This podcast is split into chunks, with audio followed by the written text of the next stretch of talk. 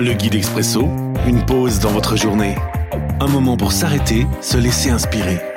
Chaque jour, un court texte biblique, un commentaire et des pistes de réflexion. 17 septembre. Aujourd'hui dans Daniel chapitre 2 verset 30. J'ai reçu l'explication de ton rêve mystérieux.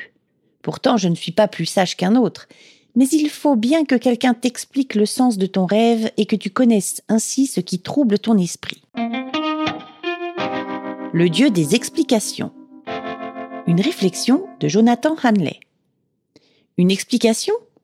Il y a tant de choses dans la vie pour lesquelles j'aimerais recevoir une explication.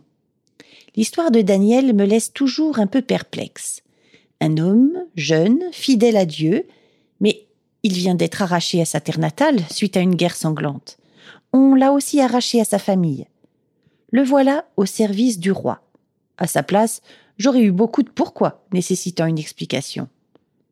Seigneur, je sais que tu donnes les explications nécessaires en temps voulu. Tu l'as fait pour Daniel et le roi de Babylone. Donne-moi la patience d'attendre tes explications avec foi. Réflexion.